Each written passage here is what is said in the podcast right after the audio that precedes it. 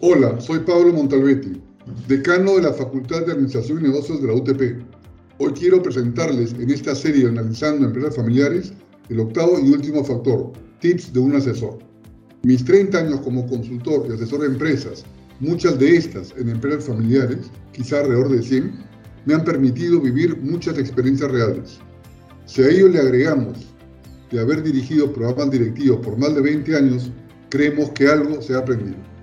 En ese sentido, queremos compartir cinco sugerencias para un asesor de empresas familiares. En primer lugar, valía bien si puedes aportar en la asesoría solicitada. Además, si percibes que la familia está dispuesta a aceptar sugerencias, cambios muchas veces profundos y complejos. Si no, aprenderás en el camino que nunca debiste haber aceptado. Es mejor prevenir por tu imagen profesional que luego tener que dar justificaciones. En segundo lugar, nunca tomes partido por algún miembro o bando de la familia.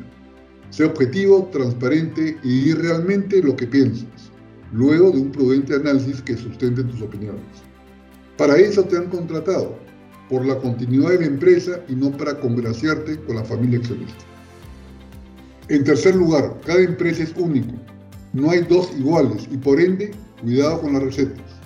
Entiende bien la cultura familiar a cada uno de los miembros por separado, sus historias vividas, los traumas y aciertos. Recién después podrás proponer. Un buen diagnóstico siempre es vital. En cuarto lugar, ayúdalos a implementar las prioridades aprobadas. No dejes que se archiven. No solo afectará a la empresa, sino a tu reputación si es que no actúas.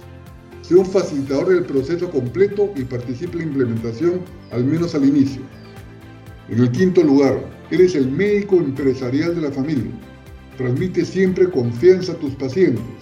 Realmente dedícale a ellos, dale el tiempo que necesitan, conversa mucho, mucha paciencia, anímalos a trabajar en equipo. Eres muy, muy importante para ellos, mucho más que simple honorario. Siempre la mejor forma de vender son las referencias que pueden dar de ti. Cada proyecto es único. Todos son importantes. Sé constante o supera la calidad de cada proyecto. Nunca bajes la guardia. Pueden haber momentos duros, complejos, resuélvelos, no los abandones. Esperamos que estos ocho podcasts hayan sido de gran utilidad para ustedes. Buena suerte y escríbanos por LinkedIn, con gusto le responderemos. Muchas gracias.